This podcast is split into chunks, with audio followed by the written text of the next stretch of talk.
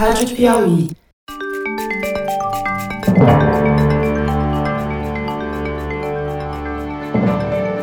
Opa! Eu sou José Roberto de Toledo e este é o Luz no Fim da Quarentena, uma coprodução da revista Piauí com a Rádio Novelo. Infectamos o canal do Folha de Teresina para discutir pesquisas científicas que ajudam a atravessar o túnel em que a pandemia nos meteu. Estudo publicado por pesquisadores da Universidade de Chongqing na revista Nature Medicine provocou alvoroço nos últimos dias. Os chineses demonstraram que pacientes recuperados de Covid-19 viram seus anticorpos contra o vírus SARS-CoV-2 diminuírem significativamente algumas semanas depois da sua recuperação. Mas isso significa que eles voltaram a ficar suscetíveis a uma nova infecção pelo coronavírus? Ou essa queda é apenas um problema para os testes sorológicos que detectam se a pessoa já teve ou não Covid-19? Fernando Reinach explica. Fernando Reinach, mais uma vez voltamos aqui pela 27 vez agora para falar de um paper que causou bastante polêmica nos últimos dias, não o paper em si, mas as reportagens que foram escritas ou divulgadas a partir dele.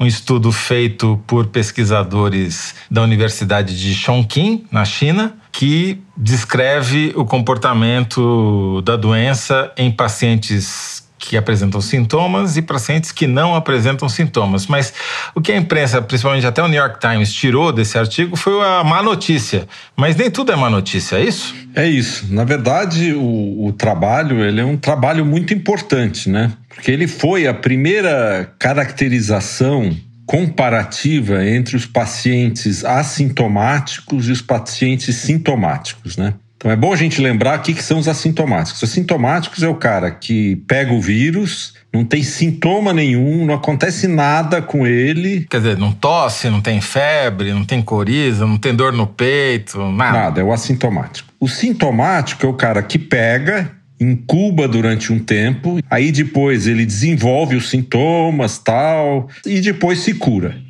tinha uma grande dúvida, esses assintomáticos. No início, pensava, será que esse cara existe mesmo? Não existe? Tal. Hoje a gente já sabe que eles chegam a ser talvez 40, 50, 30% do total de casos, o que é uma boa notícia por si só aí tem uma caracterização. Essa, esse pessoal que não tem sintomas, eles, será que eles ficam imunes? Será que eles passam a doença para os outros, tal? E nesse trabalho eles compararam uma amostra pequena. São 37 sintomáticos com 37 assintomáticos. Então, o que eles descobriram, e que é muito interessante, é primeiro a comparação entre esses dois grupos, os assintomáticos e sintomáticos, quanto à produção de vírus. Né? Então, isso você mede pela quantidade de vírus que tem na boca do sujeito, no fundo do nariz, da boca, tal, através do RT-PCR. Né? Eles viram que os sintomáticos produzem vírus durante 10 a 20 dias dias. Na média, uhum. 7, é, 8 dias, mas vai de 10 a 20 dias, sendo que dois ou três dias disso é antes de aparecer os sintomas, como a gente já conversou aqui muitas vezes. Já os assintomáticos, eles produzem vírus por mais tempo.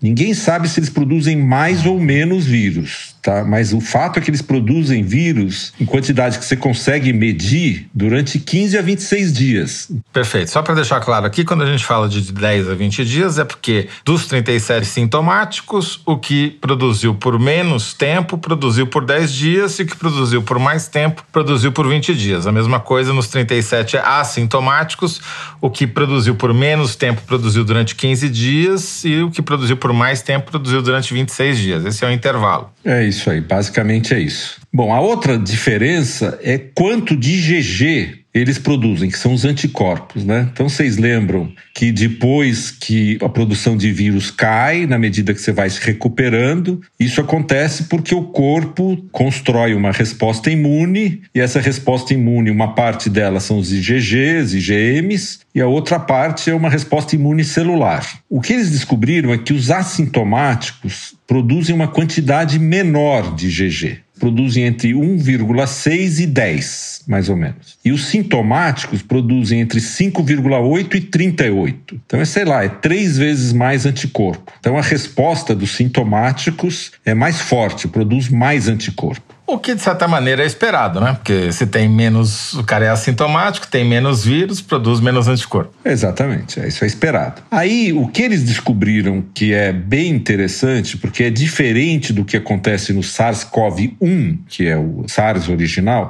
O SARS original, a quantidade de GG produzida sobe depois da infecção, sobe e se mantém alta por dois anos. Tá, isso é sabido do SARS-CoV-1. O que significa que a pessoa fica imune ao vírus durante dois anos, pelo menos. É, isso é uma indicação de imunidade, né? No caso do SARS-CoV-2, o que eles viram é que todos os pacientes, praticamente todos os pacientes, ou seja, 93% dos assintomáticos e 96% dos sintomáticos, eles têm uma redução da quantidade de anticorpos no sangue um, dois meses depois da infecção. Ou seja, o anticorpo sobe e depois baixa. Isso, e baixa mais rápido do que no SARS-CoV-1, né? Mais rápido, exatamente. É, no SARS-CoV-1 praticamente não abaixa, né? E aí abaixa. Então você tem uma subida e depois um abaixamento. Aí a questão toda é se na hora que ele abaixa, ele vai continuar abaixando até chegar em zero, então a resposta imune por anticorpo desaparece, ou ele abaixa e chega num platô mais baixo. Isso não está claro, porque eles mediram só um ponto. Ponto onde a pessoa estava no máximo de produção e dois meses depois mostra que abaixa. Agora, o que acontece é o seguinte: como os assintomáticos têm menos quantidade de anticorpos no sangue, quando abaixa, uma fração deles você já não consegue mais achar um anticorpo. Essa fração é menor nos casos dos sintomáticos, porque como eles têm muito mais anticorpo no sangue, quando abaixa mais ou menos a mesma quantidade, ainda tem o suficiente para você medir esse fato de aparecerem esses casos de IgG negativo nos assintomáticos é que causou todo esse furor na imprensa. Que são os tais dos 40% que ficaram negativados no teste rápido, né? É, no teste que eles usaram aí, que era um teste, eu acho que não era um teste rápido, mas era uma das primeiras gerações de teste. Agora a questão aí é o seguinte: depende da quantidade mínima que você precisa ter de anticorpo no sangue para detectar, entendeu? Vamos supor que você parte de zero e você vai para 100. E depois vai descendo, de 100, vai descendo, vai descendo e estabiliza em 20. 20, dependendo do teste, é positivo, é bastante anticorpo. Agora imagine que você tem um método de medida que precisa de 30 para dar positivo, ele não pega o 20. Aí, quando você tem menos anticorpo e cai, você pode cair abaixo da detecção do método, então você chama de negativo. Então, esse, esse aspecto ficou em aberto agora. Quer dizer, precisa medir com mais cuidado essa queda e ver se ela é uma queda que vai levar a zero, tanto num caso como no outro, sintomáticos assintomáticos, ou se ela é uma curva descendente que vai chegar numa espécie de vale baixo. Isso não está claro no trabalho, ainda não dá para saber. Entendi. Quer dizer, não dá para saber se a pessoa que tinha sintomas marcou na fase crítica da doença uma quantidade alta de anticorpos. Depois, dois meses depois, marcou menos anticorpos, mas não se sabe se essa quantidade que ela ainda tem é suficiente para imunizá-la contra uma recaída do vírus. É, o que não se sabe é que se essa queda que eles detectaram logo depois, ela vai continuar no terceiro mês, no quarto, no quinto, no sexto, no sétimo, oitavo e vai chegar a zero. Ou não, ela vai caindo, depois forma um platô.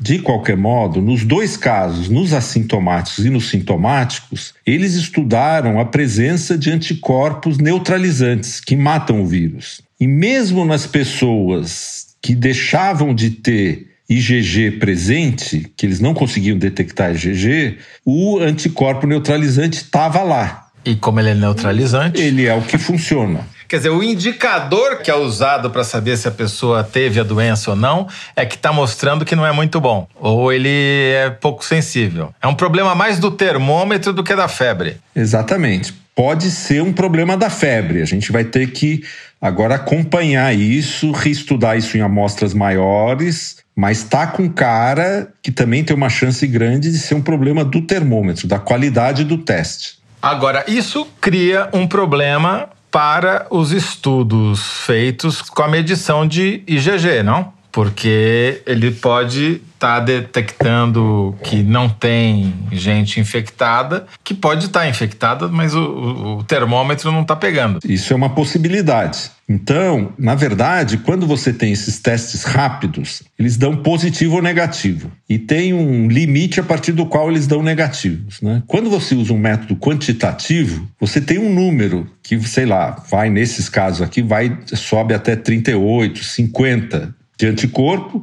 e depois vai caindo, vai caindo. Então, no método quantitativo, você consegue medir a quantidade mesmo, em vez de só dar positivo ou negativo. Então, usando os métodos quantitativos, o que vai precisar ser feito agora é você pegar esses casos de assintomáticos e também os sintomáticos, claro, e acompanhar eles todos os meses. Eu repito a medida todos os meses. E vou ver o que, que acontece. E vou tentar usar um método mais sensível possível para tentar saber se realmente tende a zero e quantos meses leva para chegar a zero, ou se não, se baixa num nível lá embaixo suficiente para dar imunidade. Não necessariamente é uma má notícia, pode vir a ser uma má notícia, mas criou um problema com o termômetro que precisa ser mais bem avaliado, como você acabou de descrever. Por exemplo, teve aquela famosa cidade de Breves, lá na Ilha do Marajó, que na primeira pesquisa da Universidade Federal de Pelotas indicou quase metade da população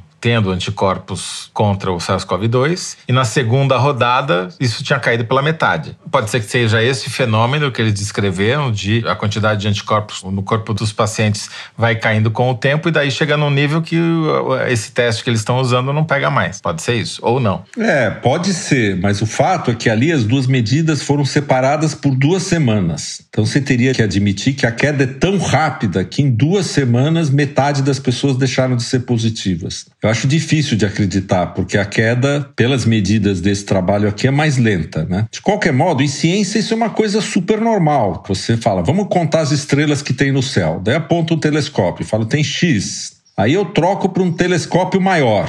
E daí, de repente, você tem 10 vezes mais estrelas no céu. Aí você tem que falar, bom, será que é o telescópio ou está surgindo estrelas no céu? Normalmente o problema é do telescópio, né? Mas pode ser que estejam surgindo estrelas, porque as estrelas surgem mesmo, né? Então, nós estamos agora nessa fase de tentar saber o que exatamente está acontecendo na curva de GG. Então, dá um exemplo prático. Você está envolvido numa pesquisa que está medindo a prevalência da doença na cidade de São Paulo, com um teste que não é esse teste rápido, é um teste que coleta uma amostra, uma ampola de sangue do braço do pobre do sorteado, e depois esse exame serve para contar a quantidade de anticorpos. O que, que, vocês vão fazer com essa informação? Bom, a primeira coisa que aconteceu quando eu li esse trabalho é que eu não dormi uma noite. Falei, puxa vida, né? Talvez isso inviabilize a nossa ideia de medir a quantidade de pessoas que já foram infectadas. Depois, pensando bem, eu falei, não, a gente tem que fazer o contrário. A gente tem que pegar todas as pessoas que já testaram positivas na rodada passada e nessa e repetir o teste nessas pessoas nos próximos meses, para tentar fazer essa curva de como vai descendo a quantidade de anticorpos nessas pessoas. Ou seja, vocês vão reproduzir o que os chineses fizeram de alguma maneira. Vamos reproduzir com uma amostra bem maior